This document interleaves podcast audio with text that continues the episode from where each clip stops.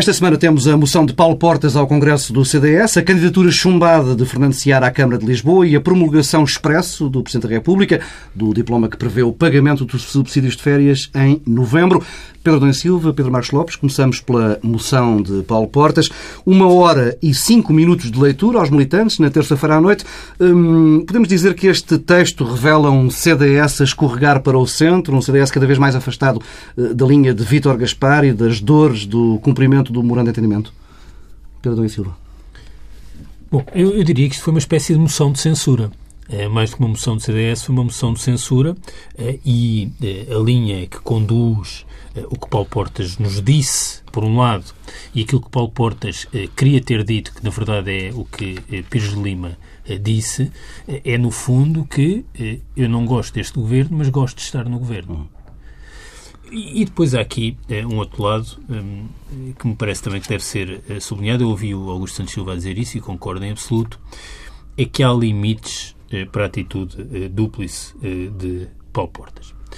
Porque, no fundo, o que o CDS nos está a dizer é que, primeiro, era o partido dos pensionistas, depois foi o partido da lavoura, depois o partido do contribuinte e agora é o partido da duplicidade. Um partido travão que salvou o país das malfeitorias Não, mas de eu, eu, Gaspar e companhia. Pois, eu, eu percebo isso, mas acho que este excesso de institucionalização da diferença eh, não é eh, sustentável eh, e que, de algum modo, tem consequências. Porque, mais do que dizer nós somos só qualidades e o PSD é a corporização do mal, o, que isto é, é um ensaio de uma estratégia de saída, uma tentativa de justificação e de preparação da justificação da ruptura e também uma tentativa de dizer que vai continuar. Quando eu dizia, eu não gosto deste governo, mas gosto de estar no governo. No fundo, eh, Paulo Portes está a tentar construir uma narrativa que lhe permite romper e que permite continuar num próximo ciclo político. Eh, não por acaso, e eu dizia que eh, Pires de Lima diz aquilo que Portes gostava de ter dito, o que Pires de Lima nos diz é o que, de facto, prepara a aproximação ao Partido Socialista. Não tínhamos dúvida. Há aqui um realismo de tal modo, porque isto tem uma consequência. É que a partir de agora, depois de Pires Lima ter dito que era preciso repor os níveis salariais, diminuir os impostos, eh, está a ir mais longe do que o PS e António José Seguro fazem e cria um enorme problema ao governo. Porque que autoridade tem agora eh, Gaspar, já nem digo Passos Coelho, eh, para eh, vir defender uma estratégia exatamente ao arrepio hum. desta. Porque, no fundo, cada vez que se atacar o Partido Socialista dizendo estes senhores são os irresponsáveis, querem pôr a Troika, fora, o FMI fora daqui, outro ajustamento é possível, que no fundo é o que o CDS disse. Alguém pode dizer, alguém vocês, têm alguém dentro que... Dentro do Conselho de Ministros eh, eh, estão eh, um conjunto de pessoas eh, que defendem isso. E depois duas coisas para terminar. Uma é um horizonte temporal que de facto fica agora definido para o governo. Eh, e uma outra é o pós-Troika. O horizonte temporal é que o Paulo Portas também disse e enfatizou ao longo desta semana em vários momentos, não apenas naquilo que disse eh, na apresentação da moção, mas também na forma como depois a comunicação social foi reproduzindo eh, posições do CDS, é que eh, a presença de Paulo Portas no governo é até ao fim do memorando de entendimento. Há um, prazo de validade esse, pra, esse prazo significa que as autárquicas são umas eleições eh, pouco complicadas para o CDS, no sentido em que pode ocultar sempre maus resultados, porque não tem câmaras praticamente, eh, e as europeias. Não, é não tem. As europeias serão um momento em que Paulo Porta já vai concorrer sozinho. E não por acaso os dois eurodeputados apresentam moções autónomas que são do nível também de dissensão em relação à Troika notáveis. O segundo é o pós-Troika de certa forma, eh, este enunciar eh, eh, da estratégia da agenda política para a segunda metade da legislatura é um condicionar da estratégia do governo, porque, ou das duas, uma, ou essa agenda é cumprida e então o CDS dirá que foi por isso que ficou, ou não é cumprida e dirão que foi por isso que saímos e isso permite-lhes ter uma plataforma programática para concorrer em eleições. Porque também uma coisa é clara, eu não sei bem o que é o pós-Troika. Porque a Troika significa auxílio no financiamento e um condicionamento das opções eh, do governo. Ora, o pós-Troika é a mesma coisa com outro nome. Nós continuaremos a ser assistidos quando vamos aos mercados e as nossas políticas e as nossas opções programáticas e orçamentais continuarão a ser completamente condicionadas eh, desde fora. E, portanto, não alimentemos também essa ilusão de que tudo muda em junho de 2014, porque, infelizmente, eh, não muda. Pedro Marcos Lopes. Não, eu enfim, começava por, por, por algo que, que já, foi muita, já foi sublinhado sobre a questão de, de Paulo Portas ter definido um prazo de validade para a sua permanência no governo. Eh, e eu acho que tem toda a lógica o que ele disse. Ou seja, eh, de facto, depois de ter feito aquele discurso, ele não podia ter dito outra coisa. Depois de ele ter apresentado o programa de um governo que não é o governo onde ele está, depois de ele ter apresentado um programa de governo que ele nunca fará parte. Oh Pedro, explica-me só uma coisa, já estás a dizer isso. Como é que isso é possível, aquele programa de governo que foi anunciado esta semana com a apresentação no dia 15 de julho do relatório para a reforma Pois, do Estado? há outra, mas há pior. Quer dizer, Como é que estas coisas não, coexistem? é- é- o guião que vai estar hoje em discussão Não, no porque, Conselho de Ministros porque eu vou, eu vou dar a minha explicação. Eu estou convencidíssimo que o guião que vai ser apresentado é um guião de palavras ocas e conceitos vagos. O que vai ser apresentado dia 15, eu, e- bem, eu não me espero enganar, espero estar certo, porque se eu estiver errado quer dizer que vão existir cortes tão violentos, tão violentos, que podem pôr em causa muitas coisas neste país. Bom, mas, enfim, voltando ao, ao eu- ao- ao meu raciocínio, depois de ter feito a apresentação de um programa de governo, e foi o que ele fez, não deste governo, de outro governo qualquer, é uma espécie, foi uma espécie de um, de, um, de, um, de um discurso de campanha eleitoral, anunciando o que seria o programa do governo, não deste, repito, isso pareceu-me evidente. Depois há um aspecto terrível, eh, na minha opinião, que inaudito. Eh, Eu, enfim, não acompanho a política eh, a par e passo nos outros países, mas eu custa-me a crer que existe uma circunstância onde o segundo, o- um parceiro de coligação, em dois anos, na celebração dos dois anos de governo, apareça a fazer um discurso de uma hora e cinco minutos apresentando um programa de governo. Não, não acredito que isto seja a normal exibição das diferenças. Bom, Há, há limites para os sacrifícios que se impõem aos parceiros de Há limites não é? dos sacrifícios. Depois é o conteúdo do discurso. Quer dizer, o conteúdo do discurso é fácil de resumir. É, o que correu bem nestes dois anos foi o CDS. O que correu mal teria corrido muito pior se não fosse o CDS. Está a ideia do partido de travão, não é? E o que correu mesmo muito, muito mal. E o, o CDS não pôde travar porque, não pôde travar porque Só era impossível 10%. porque a Troika não queria Não, e que só tem 10%. Portanto, este Mas é- E foi em nome do interesse nacional. este, este, este, é, este é a súmula, este é a súmula daquilo que foi o discurso. O, o segundo ponto, e deixa-me reforçar, é evidente que Paulo Portas anunciou com o fim da Troika, eh, eh, com o fim do, da Troika, ou, ou no pós-Troika, que eu também confesso, não sei o que é, mas alguma coisa de muito É boa não deve ser. FMI. O FMI, que foi chamado por Paulo Portas, que eu lembro-me antes, da, antes da- das últimas eleições, a dizer que o FMI tinha que vir. Eu lembro-me, estas coisas convém as pessoas não se esquecerem. Bom, mas eh, eh, há pontos que são essenciais. Porque eh, eh, quando o CDS e quando Paulo Portas, através da voz de Diogo Feio, por exemplo, e Nuno Melo, tem estas frases nas suas moções. A Troika criou um ciclo vicioso de contração do PIB, aumento de desemprego, quebra da atividade económica e aumento consequente de despesa do Estado que agrava o Isso déficit. podia ser perfeitamente aprovado pelo Comitê Central do PCP. não é? Partido Comunista Português. Não, o problema disto não é só, O- não é isso. Eu acho que, aliás, isso não é o problema, não é só isto ser tal e qual eh, o que as oposições dizem É tal e o qual. que o Presidente da República dizia até janeiro. O problema disto é como é que é possível o convívio de Paulo Portas com o Vítor Gaspar no mesmo Não, mesa diariamente, e Conselho não é só com o Paulo Portas, já mas, hoje, oh, hoje à tarde. Quer dizer, como é que isto não é, não há aqui nenhum ponto Ó de Pedro Adão e. Silva, há, há aqui umas notas que eu, além desta frase, há duas, mas eh, que, que eu acho fundamental dizer, porque de facto há aqui qualquer coisa que não bate nada certo.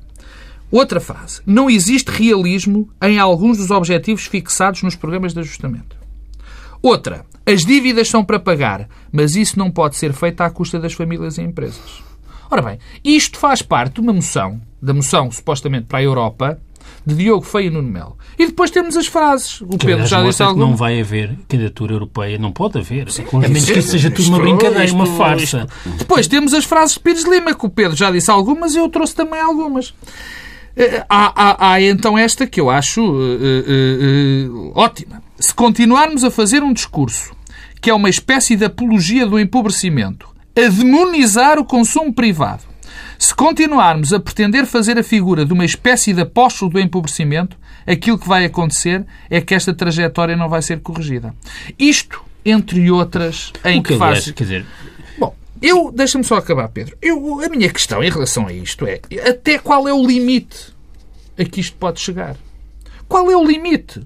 Porque quer dizer, nós estamos face o CDS neste momento, o CDS neste momento, este tipo de discurso é igual ao do Partido Socialista, igual a muitas partes do Bloco de Esquerda, igual a muitas partes do Partido Comunista Português. Isto não são detalhes. Isto é que convém ficar bem assim. Não são detalhes. São partes fundamentais da estratégia de um país e da estratégia de governo. Estamos- estamos Isto não a- é dizer mas, Pedro, eu sei está- tomato ou eu sei a, tomato. falar, estamos a falar de discursos e da palavra, mas há aqui algo de mais factual. Nas próximas semanas, o Governo há de entregar à Assembleia da República o pacote de legislação eh, com as medidas de corte na, na despesa do Estado. Eh, Tem como data limite para fazer esse trabalho eh, legislativo 15 de julho. Na opinião de diversos constitucionalistas, a convergência entre os regimes da Caixa Geral de Apresentações e da Segurança Social com aplicação retroativa de uma nova forma de cálculo das pensões é uma norma inconstitucional. A confirmar esse cenário, a confirmar-se esse cenário, e sabendo que a alternativa pode muito bem passar pela, pela, pela tal taxa, flat rate, pela tal TSU, sobre todos os pensionistas, que margem é que tem o CDS-PP para, a partir de 15 de julho, permanecer no, no governo? Pedro e Silva. eu deixo a Porque isto vai para lá dos discursos, não é? eu Isto deixo são- a questão eh, constitucional de lado, porque eh, a carta Há uma parte Troika- importante que é o flat rate que agora o Sim. Paulo Tavares agora assumiu que a, é a um carta, jargão. a carta, a, a carta à Troika tem metas eh, quantificadas e essas metas não são viáveis, não são concretizáveis. Nem, nem precisamos de chegar à discussão constitucional. Aquilo que o Governo se comprometeu há um mês e meio, há dois meses, eu não sei bem, eh, que permitiu fechar a sétima avaliação, não é possível alcançar. Isto aí, as metas estão lá escritas e não fomos nós que as colocámos lá. Foi o Governo. Portanto, isso não é possível. E Queres uma frase de, de Pires de Lima para, para consubstanciar as tuas afirmações? Esta austeridade, Pires de Lima, Dixit, não nos ajuda a criar uma solução para os, para os problemas com que estamos confrontados, sobretudo níveis de desemprego, acentuada quebra de consumo e queda do investimento. Mas eu nem estava a falar do impacto económico das medidas e o impacto recessivo. Estava só a chamar a atenção, e temos por todos eh, o exemplo dos 300 milhões de cortes adicionais eh, nas prestações sociais eh, e os 740 milhões com eh, o corte na, CGA.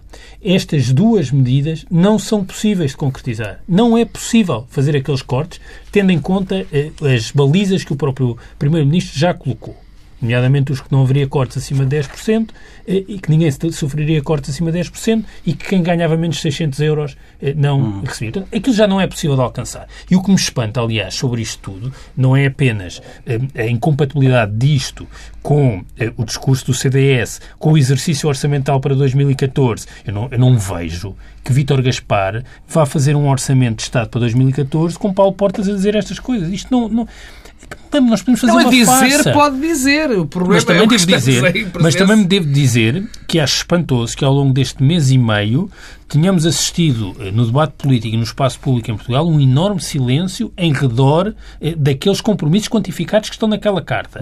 Porque continuamos a insistir que agora vão apresentar um novo pacote e novas medidas e um relatório, um memorando para a reforma do Estado, mas os, os compromissos quantificados já estão lá e eu ainda não vi ninguém eh, a confrontar o Primeiro-Ministro, já houve vários debates quinzenais, com valor a valor daqueles, como é que ele explica, como é que se chegou àquele, àqueles valores e não outros. Portanto, há aqui um problema de eh, inviabilidade política eh, no- dentro da coligação, no funcionamento do Conselho de Ministros. Eu, sinceramente, não sei como é que vão ser os Conselhos de Ministros para fazer o Orçamento de Estado, por um lado. E, por outro, de, eh, quer dizer, de eh, incompetência eh, daquilo que são as- a definição das metas quantifi- quantificadas e de incapacidade de confrontar o Governo com essas metas também. Paulo Tavares, Pedro, Pedro Marcos Lopes. Há, há aqui um, um, um ponto que me, que, me, que me parece que nós podemos ter, poderemos viver uns momentos interessantes no fim de setembro, na altura das autárquicas. O, o dia 29 de setembro, quando vão ser as autárquicas, coincide razoavelmente com já um conhecimento bastante interessante daquilo que vão ser as opções,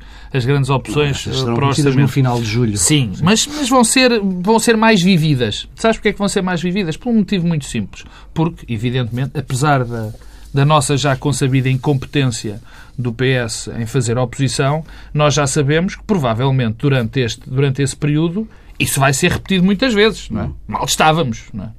E, e, e as coisas, quando vão para o papel, têm sempre outro significado, os anúncios. Mas esta questão que eu te colocava é prévia eh, a esse ponto no tempo, não é? É de 15 de julho de- deste pacote de, de cortes na despesa do Estado Paulo. poder conter medidas inconstitucionais eh, Paulo. e como é que se Mas, resolve oh, isto, oh, não é? Paulo, o, que, mas- o que é que esse pacote tem de, de substancialmente Nada. diferente Era da carta que- à Troika? Não- é isso é que eu não percebo. Não, não terá, Nós estamos a não criar uma ter. expectativa... É, é a Não, legislação. não, mas eu, a expectativa, eu já vou repetir o que disse há Ah, bocadinho. é a legislação que dá... Claro, dá cor Não, mas ela vai. Não acredito que isso vai acontecer agora. Eu- sábado vamos estar cá outra vez, portanto. Já alguém eh, perguntou ao Ministro da Segurança Social quais são aqueles 300 milhões de cortes que já estão quantificados que correspondem exatamente Oh, ao quê? Paulo, oh, oh, Pedro, nem, não perguntou, nem vai. Eu estou. Até porque ele não tem sábado, resposta para isso. sábado, sábado pode ser aqui contestado. Mas a questão que se põe é: o quarta-feira acho que não vai acontecer nada. Acho que o doutor, o doutor Paulo Portas vai dizer assim umas coisas. Não vai dizer mais nada. Vai afirmar coisas eh, vagas e conceitos imprecisos. E isto não vai acontecer tão cedo. Esses cortes, mesmo essas concretizações, não vão acontecer tão cedo. Isto é a minha. Se isso acontecer, cá estarei eu para me penalizar e para dizer que me enganei. Mas não acredito que isso vai acontecer. Bom, isto, algumas delas vão ser completamente inconstitucionais. Mas E sabes o que é que vai estás- acontecer? Estás a partir do pressuposto que o guião para a reforma do Estado de Paulo Portas tem quantificadas medidas e. Não, não tem. Pois o problema é que não tem. O problema é que eu estou convencido que não tem. Mas o problema é se... Eu também tenho a certeza que não tem. Ai, Mas a estás questão mais é à frente do como que é que eu. os princípios que vão estar enunciados no memorando de Paulo Portas se articulam com as metas que Com os já foram assumidos assumidos. pela Pois, no isso centro de avaliação. não é isso tenho, é que eu não, não tenho uma resposta para isso. Eu acho que ninguém tem uma resposta para isso. Mas deixa-me, eh, além disso que vai acontecer, que vai ser concretizado, não sei quando, mas eu acho que tão cedo não vai. E tão cedo não vai quer dizer, provavelmente só vamos saber disso na altura do orçamento. Porque o que tu estavas a dizer era uma coisa simples. Não, olha, dia 29 de setembro, isso já foi, tinha sido anunciado muito cá atrás. Não sei se isso vai acontecer. Porque se tu olhares para o calendário e se não acontecer nada de muito importante dia 15 de julho, como eu acho que não vai acontecer, 15 de julho é mas, desculpa, agosto. mas isso é um passo essencial para fechar a oitava avaliação. No- oh, oh, oh, oh, oh, oh. Eu já vi. precisamente também no dia oh, 15 de Paulo, julho. Eu já vi muitas coisas acontecer na negociação. A sétima foi fechada para aí três meses depois. Vamos lá ver se a gente se entende. Mas vamos ver. Vamos, vamos esperar. Vamos aguardar serenamente. O que eu te digo é: nós temos, está criada a possibilidade de uma tempestade perfeita entre dia 29 de setembro e a apresentação do orçamento. Porque se as eleições correrem mal ao PSD, o que tudo indica que podem correr, não tão mal, estou convencido como, como as pessoas pensam ou dizem, com o facto de no orçamento irem apresent- serem apresentadas medidas que o CDS já disse que não concordava e que, que fariam romper a coligação, e Paulo Portas, se teve algum efeito útil neste discurso que, que fez, é que Paulo Portas fez questão de voltar a repetir isso. Não sei se te recordas. Sempre tem feito Ele voltou menos a formais, repetir, retoma esse tema. voltou a repetir esse tema. Bom, também há aqui uma coisa com este termino. Não me admiro nada, porque já tem sido constante, que daqui a uma semana Paulo Portas seja humilhado numa circunstância pelo PSD. Não, não, porque costuma ser, cada vez que Paulo Ah, Portas estás a põe, a, põe a cabecinha de fora, lá vem o PSD dizer ah é, e pronto. Bem, eh, deixando essa tensão de lado, vamos mudar de assunto para outro tipo de tensões. Esta semana o Tribunal de Relação confirmou o chumbo à candidatura de Fernando Seara à Câmara Municipal de Lisboa. Eh, Mesmo antes de conhecida a decisão, o candidato e o PSD já tinham feito saber que fosse qual fosse o cenário na Justiça, a candidatura era mesmo para avançar. O mesmo foi também afirmado por elementos da candidatura de Luís Filipe Menezes, eh, que pretende candidatar-se ao Porto, atravessar o Douro.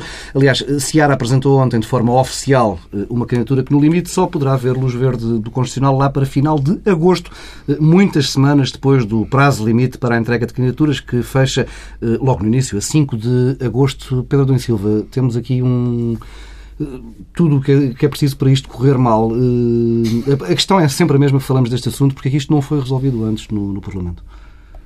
Bom, Isso é inexplicável, mas agora também já não, não interessa nada. interessa, interessa. É, é, porque o que, o que me preocupa e o que eu pergunto é qual é a sustentabilidade destas candidaturas estarem a gastar até setembro. É, vão ser os números dois, os candidatos, quer dizer, o Dr. Seara vai andar a fazer esta figura uh, durante uns meses uh, para depois não ser candidato, ou vai ser candidato depois de ter estado uh, com este espectro a pairar sobre a sua uhum. candidatura e, e, mesmo que depois seja com uma espécie de, um, de, de, de quebra ou de, de falta de alguma legitimidade percepcionada por muitas pessoas. há outra curiosidade que eu tenho, e estávamos a falar do CDS ainda agora, e tu dizias que isto agora é outra questão, e o CDS? É que o CDS aparentemente tem doutrina sobre este assunto dos dinossauros. Uhum. Mas em Lisboa é, é, coopera e participa nesta é, atrapalhada literalmente monumental. Mas eu devo dizer que, independentemente da interpretação, o que eu vejo aqui é uma espécie de tendência neste governo, que é culpar as leis pelos seus próprios fracassos e insucessos uhum. políticos. O governo não consegue cumprir as metas orçamentais e a culpa é do Tribunal Constitucional. O Governo não consegue organizar exames, eh, eh, organizar eh, os exames nacionais eh, no secundário e a culpa é da lei da greve. Eh, o Governo não consegue escolher candidatos autárquicos e a culpa é da lei da limitação dos mandatos. Eh, e isto tem de facto, é uma justificação para fracassos políticos, mas é uma justificação curta não servirá, eh, não servirá eh, de muito. Agora, o que me parece é que estas autárquicas são, de facto, umas autárquicas diferentes de todas as anteriores. Eh, nós sabemos que quem está no poder tenta fazer das eleições autárquicas uma espécie de 308 eleições locais e quem está na oposição tenta fazer das autárquicas um referendo nacional. Isso não é, é, particularmente novo, mas o que é novo, a meu ver, é o contexto de profunda desafetação em que ocorrem estas autárquicas. E não tem a ver só com esta questão da limitação de mandatos, aliás, acho que isso é mais uma manifestação num contexto geral de desafetação. É, o, o episódio da ocultação das marcas partidárias é, aliás, é, exemplar desse ponto de vista. É, e eu pergunto-me, no fundo, os partidos o que estão a dizer é nós não só reconhecemos e interiorizamos eh, a forma como os portugueses olham para nós, como estamos disponíveis para reproduzir essa forma. Temos uma série de candidatos de marca branca, não é? Eh, o que é muito negativo, porque isto é, é a pior forma de responder eh, à desconfiança e ao desprestígio da atividade política e partidária. A pior forma é incorporar e reproduzir, que é o que está eh, de facto a ser feito. O que, aliás, mostra que muito pior do que a penalização por associação dos candidatos autárquicos eh, ao governo que é isso que se tenta esconder, muito pior do que isso é tratar as pessoas como tolas. Achar que. Eu pergunto se o. Não sei se é doutor, o senhor Moita Flores, eh, se está convencido eh, eh, que as pessoas não sabem que ele é candidato do PSD. Pergunto-me. Se pensa que as pessoas são parvas. Porque, de certa forma, isto é um atestado de minoridade intelectual e cívica aos portugueses. Mas devo dizer também que, neste mesmo contexto, é, o Partido Socialista não preparou nada bem estas eleições autárquicas, nada bem. É, Arrisca-se o PS a não ter uma noite tão gloriosa quanto poderia ter no dia 29 de Ai, arrisca-se, arrisca-se. arrisca-se, arrisca-se. Ah, pois arrisca. Porque, porque o, o, o, contexto de desafetação vai ter consequências, que é, o PSD vai ter uma derrota é, e vai haver uma enorme desmobilização a abstenção vai ser muito elevada, a campanha vai ser penosa, vai ser difícil, porque as pessoas estão, eh, de facto, muito afastadas eh, e numa espécie de indiferença, mas também de uma enorme raiva em relação a todos os políticos e todas as candidaturas. O que, aliás, vai ter um grande vencedor, vai ser o Partido Comunista, porque vai aguentar os votos. Ao contrário porque... do que seria de esperar, há dois anos ninguém preveria isso. O, o, o PC um muito mais fiel. É? Mais fiel e, e, Não, mas tem muita gente que não se pode candidatar. Não se pode candidatar, e, portanto, mas ainda assim no distrito de Setúbal e de Beja o PC vai ter ótimos resultados, à custa do PS também. Mas o problema é também a noite eleitoral. É que a noite eleitoral nas autárquicas não é feita somando os votos dos 308 conselhos. Nunca é assim. Há uma coisa que é a dinâmica nacional e depois há os casos exemplares que servem para fazer as leituras políticas da noite. PS, Ora, o PS... E que mudam, o e que PS, não são sempre as mesmas. O PS eh, depende da dinâmica de campanha, claro. aliás. E, e o PS geriu muito mal, quer capitais de distrito, Ah, na Guarda o PS tem dois candidatos. Hum. Uh, para dar um exemplo de tens como três, conselhos muito populosos e que, vão, e que vão ter muitos holofotes em cima uh, desses conselhos. E aí o PS não só uh, não conseguiu fazer escolhas acertadas de candidatos, permitindo essa multiplicação de hum. candidatos, como tem outros casos também igualmente exemplares em que escolheu protagonistas que eh, causam eh, arrepios na espinha eh, a, a muita eh, gente do Partido Socialista. Estou a pensar no caso eh, de Cascais. E, portanto, o que poderia ser uma vitória, poderá ser uma vitória nacional na contagem de votos, eh, pode não ser uma vitória para o Partido 19, Socialista. Pedro. O que, aliás, 19. O que, aliás, confirma eh, esta ideia eh, que eu dizia há pouco, que é podemos ter uma derrota eh, do Partido Social Democrata e uma não vitória do Partido Socialista. O que é revelador das dificuldades políticas que nós temos para encontrar quem nos mobilize, represente e seja capaz de corporizar uma alternativa. Bom, oh, oh Paulo, eu tenho, eu tenho que te pedir ajuda porque o Pedro começou na lei de limitações dos mandatos e acabou no parada. Quer dizer, portanto, é difícil. Por onde é que queres? Bem, então eu vou não, começar... A questão, a questão aqui, eh, o Pedro não a quis discutir, se isto podia ter tido alguma, alguma solução anterior que evitasse esta, esta confusão, não é? Não, eu, o Pedro, acha que nesta altura não vale a pena falar, mas eu acho que vale a pena. E eu, eu faço... Eu acho que sim, mas já eu faço, sim, vezes que eu faço questão de... Ter, se havia dúvida... Eu faço questão de, de, de relembrar que o que se passa com a lei da limitação dos mandatos é fruto de uma incompetência de, perdão, de que mais do que incompetência de quem fez a lei. Quem fez esta lei sabia perfeitamente aquilo que estava a Ela fazer. Ela parece ter sido feita para provocar a confusão. Sabia perfeitamente que estava a, a provocar esta confusão. E custa-me muito. Dois parágrafos. Custa-me muito saber e às vezes constatar que pessoas que foram responsáveis pela feitura desta lei agora vem pôr, eh, digamos assim, eh, passar de lado, tentar passar de lado desta discussão.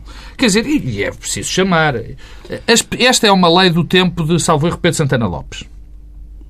Pedro Santana Lopes, Pedro Santana Lopes, eh, não, é, é mais ou menos. Eu, eu, ouvi Pedro Santana Lopes falar disto. E Pedro Santana Lopes é claro, foi dizer, não, não, não, isto é só para o Conselho. Isto já é, já só, é para, só para o Conselho. Não, mas peço desculpa, mas então eu ouvi Pedro Santana Lopes dizer que era só para o Conselho. É a opinião dele. E ele, a memória dele é essa. Muito bem, respeitável, absolutamente respeitável. E li Paulo Rangel, que Paulo Rangel foi, teve envolvido nesta, nesta, na feitura desta lei, dizer que não, não, não, não, não. Era, era para estes conselhos e para os outros. Ou seja, Pedro Santana Lopes acha que se pode ser três vezes candidato à Câmara de Cascais, depois três vezes à candidata de Louros. Portanto, está 200 anos se tivesse essa vida outra. Mas isto agora pouco importa. O que importa é lembrar as pessoas que existiram responsáveis que fizeram uma lei de propósito para ser confusa, para que os partidos a determinada altura decidissem, como bem lhes desse na gana, se havia interesse em manter esses candidatos, aproveitar esses candidatos para o lado ou não. Pedro, isso... mas tivemos este tempo todo e os partidos não quiseram. E não, agora, não... comentando o caso em Viena da Áustria, Passos Coelho eh, veio afirmar que se existe um problema com a lei, leia-se, se o Tribunal Constitucional chumbar as candidaturas, PSD e PS devem alterar a lei de limitação dos mandatos autárquicos. Olha, uh... isso era preciso que neste momento o PS e o PS tivessem a mesma opinião sobre o que é que deve ser de facto a limitação de mandatos não, autárquicos, eu... coisa que objetivamente não deixa-me, Deixa-me, eu já vou aí porque há uma parte da frase de passo escolho muito mais grave do que isso, mas muito mais, enfim, grave. Não é mais grave, é grave. Essa não é assim muito grave, uhum. na minha opinião, mas bem mais grave. Mas já lá vou. A questão é é a questão da técnica legislativa é gravíssima. Isso é um tema que tem que ser sempre repetido e abordado. Esta lei foi feita para ser confusa. Foi feita para ser confusa.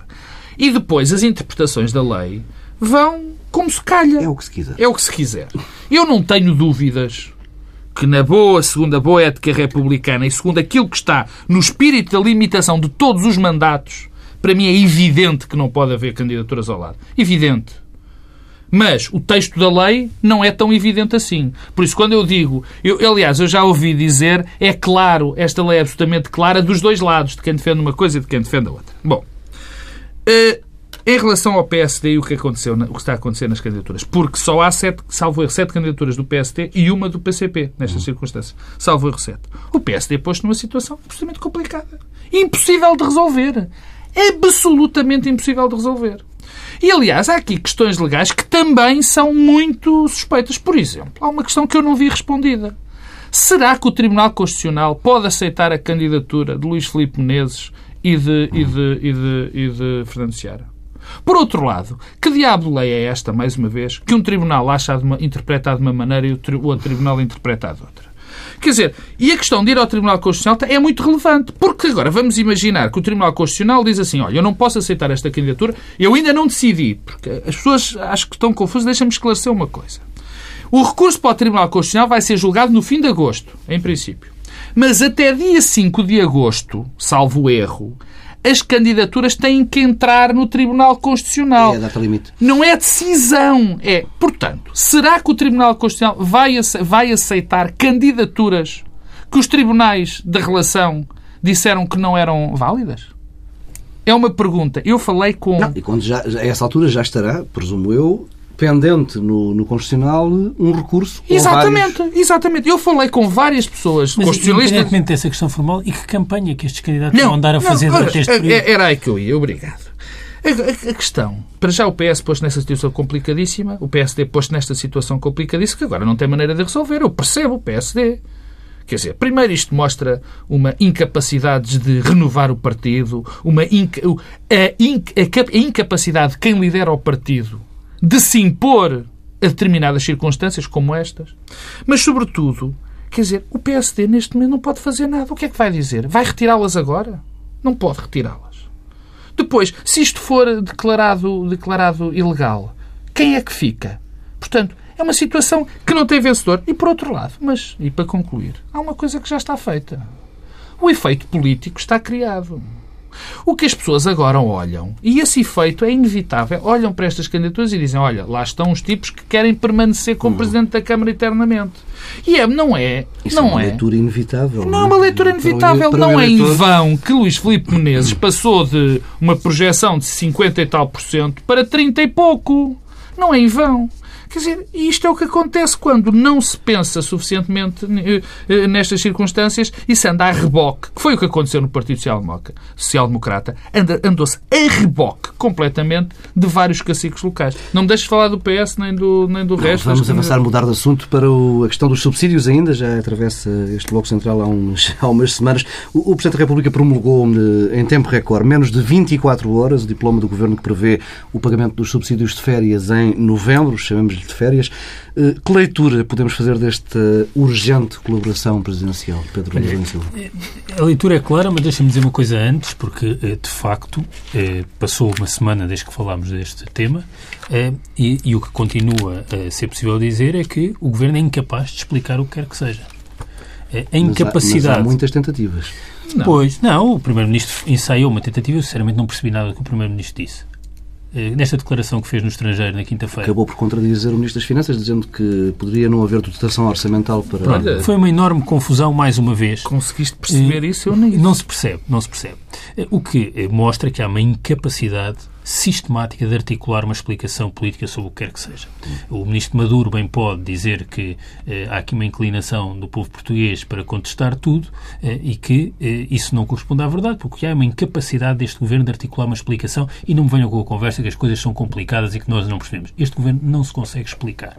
Aliás, António Lobo Xavier, por exemplo, na quadratura do círculo, ensaiou uma explicação que até, até, até ver é a mais clara ouvida hoje sobre o assunto e não faz parte do governo. O, o Primeiro-Ministro não é capaz de explicar este assunto. É, e não sendo capaz de explicar, o que fica sempre, e a ideia com que se fica, é que há aqui uma lógica de retaliação permanente em relação às pessoas. É isso que se fica. E, portanto, uma retaliação que o Tribunal Constitucional decidiu ao arrepio do que o Governo desejava e porque, de facto, eh, eh, não se quer pagar subsídios. Não temos aqui uma questão de, de o, o, os argumentos contra ou da oposição, se quiseres, e dos sindicatos e de quem está de fora são muito mais simples do que tentar explicar esta medida, porque o argumento de fora é muito fácil de perceber que é Paulo, se têm dinheiro, paguem, não é?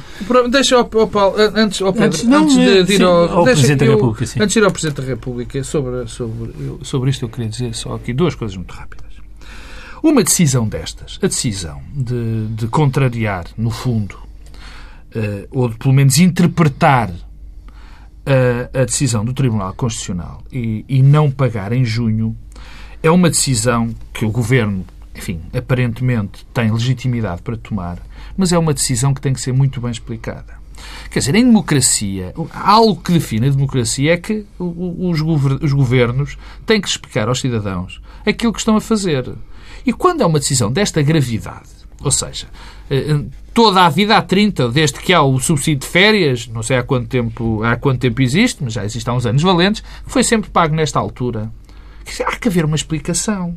E as pessoas ainda mais estavam a contar, outra vez por causa da decisão do Tribunal Constitucional. Não explicar é gravíssimo. Mas a não explicação a não explica... tem, não. tem um motivo muito simples. Não. É que eh, o Conselho de Ministros não existe e, portanto, não existindo um Conselho de Ministros, ninguém é capaz de explicar o que, que seja. A não explicação a não explicação é quase tão grave quanto a decisão em si. Aliás, é mais grave do que a decisão em si, porque há legitimidade para a decisão. Agora, para não explicar, é que é inexplicável. E o último ponto em relação a isto. Eu não acho que seja, como o Pedro acha, que há retaliação. Eu não acho que eles se reúnem todos e dizem agora vamos não tramar precisa, os tipos. Mas a retaliação não precisa de reunião. Mas eu, mas eu percebo... se o Conselho de Ministros não reúne... Eu percebo, é é eu percebo a interpretação do Pedro. O Pedro está a tentar arranjar um racional. Eu não, não dou esse benefício. Quer dizer, eu acho que não há racional nenhum. Agora, para, para retaliar, não há nada disto. Quer dizer, é apenas e só incompetência. Pedro Silva, a questão presidencial. Presidencial. Bom, o que temos é um presidente que foi pressionado, foi objetivamente pressionado, porque o governo contou com a promulgação eh, do diploma eh, e que agiu sob pressão em conformidade com aquilo que tinha sido as exigências do governo. E, de algum modo, reforça aquilo que é o lugar de Cavaco Silva nos últimos meses, que é o lugar de Ministro da Presidência da República. Eh, o Presidente da República colocou-se no lugar de Ministro da Presidência da República. Porquê? Porque podia ter trabalhado para outra solução e não o quis fazer. Hum. A solução de pagar em julho. Não, pagar em julho e não em junho. Ah, esta, a, a solução de pagar o, os duodécimos remanescentes para eh, estar conforme com eh, um subsídio por inteiro eh, em metade do ano. Eh, e há uma coisa que é verdade. Nós podemos encontrar um sem número de exemplos no passado de este Presidente da República ter, eh, se ter pronunciado sob pressões para promulgar diplomas e pronunciado de forma negativa dizendo que o Presidente da República não era pressionável para promulgar diplomas, há muitos exemplos, e de ter promulgado diplomas eh, discordando, eh, fazendo notar isso em notas políticas e em comunicações. Já fez as duas coisas. E, portanto, desta vez não quis fazer.